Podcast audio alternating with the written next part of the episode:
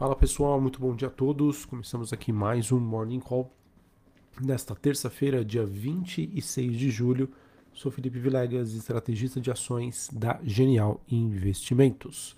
Bom pessoal, em mais um dia de mudanças de narrativas do mercado, a gente acaba abrindo né, amanhã desta terça-feira com um dia aí de forte alta das commodities, movimento de baixa para as principais bolsas globais muito influenciado aí pelo guidance negativo do Walmart ontem e já já eu quero falar mais, um pouquinho mais sobre esse tema.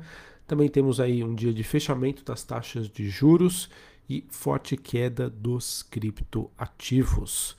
E de maneira geral, pessoal, os mercados internacionais eles seguem aí é, com poucas novidades no radar, tá? As bolsas realmente aí reagindo, né, à divulgação da temporada de balanços. Temos também como destaque, eh, como eu disse anteriormente, da dinâmica das commodities, que vem se fortalecendo.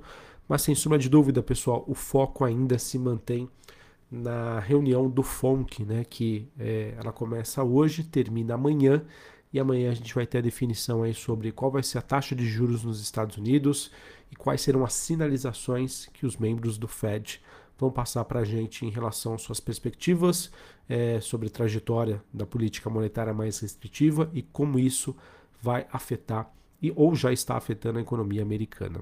Antes disso, pessoal, para hoje, olhando para a agenda macro nos Estados Unidos, às 11 horas da manhã, teremos dados de confiança do consumidor e também vendas de casas novas. É, e outra notícia que segue no radar, mas não é nenhuma novidade, a gente tem, no caso, uma notícia de ontem, mas acho que é importante comentar aqui com vocês, é que na Europa, após uma nova redução aí do fluxo de gás da Rússia, os países da União, Europeia chegaram a um acordo aí para cortar o consumo é, deste insumo em 15% no inverno, né? Popularmente dizendo, pessoal, aqui no Brasil a gente conhece isso como racionamento. Enfim, Passando para vocês então as movimentações de hoje, para depois a gente falar um pouquinho mais aí do que está impactando, né, que foi o resultado operacional ontem do Walmart. Olhando para as bolsas asiáticas, bolsa de Xangai na China, alta de 0,83, bolsa de Hong Kong, alta de 1,67, bolsa japonesa, queda de 0,24. Na Europa, é, nós temos Londres subindo meio por cento, porém a bolsa de Paris cai meio e a bolsa de Frankfurt na Alemanha cai quase 1% nesta manhã. Olhando para os futuros norte-americanos, S&P Dow Jones caindo meio por cento e a Nasdaq caindo 0,60. O VIX, que é aquele índice do medo, alta de 2,78 neste momento, porém numa região super tranquila, região dos 24 pontos. Dólar Index DXY é, se fortalecendo hoje, alta de 0,59 a 107 pontos. Taxa de juros de 10 anos nos Estados Unidos caindo 2,15 a 2,75.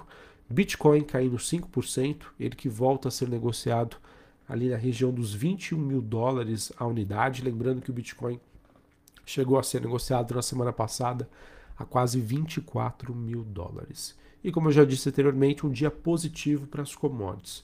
O petróleo da WTI negociado em Nova York subindo 1,71 a 98 dólares o barril. O Brent a 102 dólares é, cobre subindo 2,31, níquel subindo 1,53 e a gente teve aí um dia também positivo para o minério de ferro, minério de ferro que sobe pelo terceiro dia consecutivo diante de uma melhora aí do sentimento no setor imobiliário da China, bem como é, isso acaba influenciando também outros metais industriais e a gente também tem um dia positivo para as commodities agrícolas. É, pessoal, olhando para o desempenho das commodities, tá, eu acho que apesar desse sentimento que a gente tem de melhora em relação ao setor imobiliário, a gente não, né? O mercado, é, a situação por lá ainda continua bastante desafiadora. Então, eu julgo que esse movimento de recuperação acaba sendo um ajuste técnico, já que a gente acaba se aproximando aí do final do mês o desempenho das commodities aí vem sendo bastante negativo nas últimas semanas, beleza? Então, essa é a minha justificativa pela qual é, eu tenho é, essa questão aí da movimentação das commodities em específico. Um ajuste técnico, depois né, de semanas de quedas muito fortes, mas obviamente que tem como pano de fundo aí essa notícia né, que foi divulgada ontem pela China de que vai fazer uma nova rodada de estímulos para tentar incentivar o setor de construção civil que ainda não apresenta sinais de recuperações aí mais fortes. Bom, falando então sobre o resultado do Walmart, tá? Que inclusive, né, ele divulgou ontem a sua prévia operacional e que isso assustou bastante o mercado, né? Deu uma reviravolta ontem e continua a influenciar hoje. Por conta desse resultado, pessoal, eu acredito que mais do que nunca, né, a agenda de balanços corporativos nos Estados Unidos, como ela segue muito carregada nessa semana, é o que vai dar o direcionamento aí para a bolsa nos próximos dias. Mercado de olho aí, por exemplo, no, em resultados como do Google, da, da, Microsoft, que segue no radar, bem como tantos outros resultados importantes que a gente vai ver no decorrer desta semana. Falando em específico, tá, sobre o resultado do Walmart, tá, o que, que assustou o mercado? A gente teve então a sinalização de que muitos dos executivos nos Estados Unidos, né, e isso não se resume a executivos ligados né, a empresas de supermercado, eles há muito tempo que eles não trabalham diante de um cenário de inflação. Então eles estão tendo que aprender a lidar com essa situação. Só para vocês terem uma ideia, né, o Walmart cortou ontem a sua previsão, né, o seu guidance para o seu lucro trimestral e anual, dizendo que a inflação está fazendo com que os compradores gastem é, mais em necessidades básicas né, e deixem de lado aí itens como roupas e eletrônicos.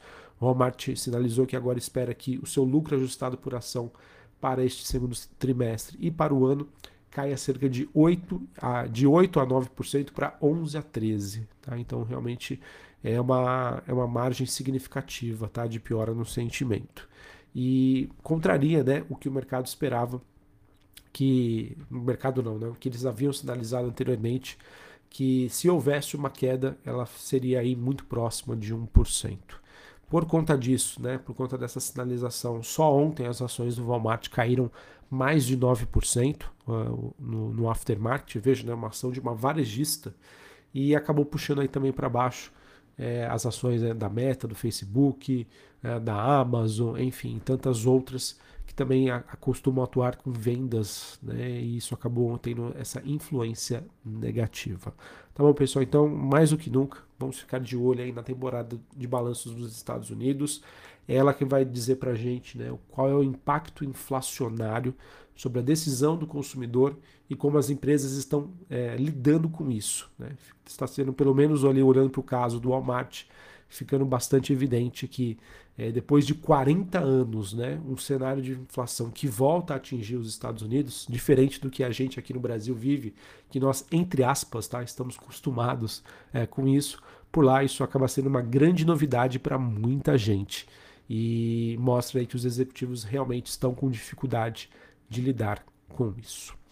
É, falando agora sobre Brasil, pessoal, acho que o foco de hoje vai ficar por conta aí da divulgação do IPCA 15, que será divulgado hoje às 9 horas da manhã, antes da abertura do mercado, é, na comparação mês contra mês, ou seja, julho contra junho deste ano, alta de 0,16. Comparação ano contra ano, alta de 11,41%. Tá? É esperado que uma desaceleração e vamos ver aí como que esse número vai vir. Né?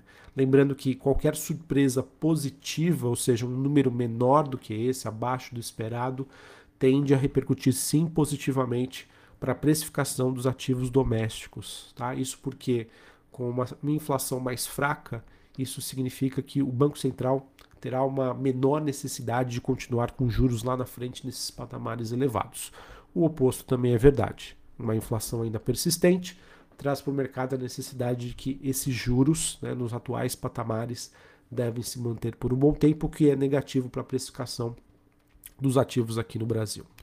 É, em relação à temporada de balanços, a gente vai ter, após o fechamento do mercado, Carrefour e Telefônica divulgando aí os seus números. Duas empresas também de setores resilientes, né, no caso o Carrefour, um varejista, né, supermercado, e a Telefônica Brasil, né, dona da Vivo, é, do setor de telecom. Então vamos ver também como que a inflação está impactando nos resultados dessas companhias. É, olhando para outras notícias, né, os jornais destacam nessa manhã que o governo estaria numa tentativa de, de buscar uma antecipação dos dividendos que seriam pagos partes, parte em 2023 pelas estatais, tá? E se é possível não aumentá-los aí para o limite que a lei permite. foram consultados a Caixa, Banco do Brasil, BNDES e também a Petrobras. E o objetivo disso, pessoal, é tentar compensar as medidas recentes e tentar passar uma mensagem de credibilidade fiscal. Vamos ver se isso vai para frente ou não. Em termos né, de estratégia, acaba sendo sem sombra de dúvida uma boa estratégia diante aí do governo buscando essa necessidade de maiores recursos para tentar fechar a conta. Se isso for para frente, acredito que possa ter uma repercussão positiva. Beleza?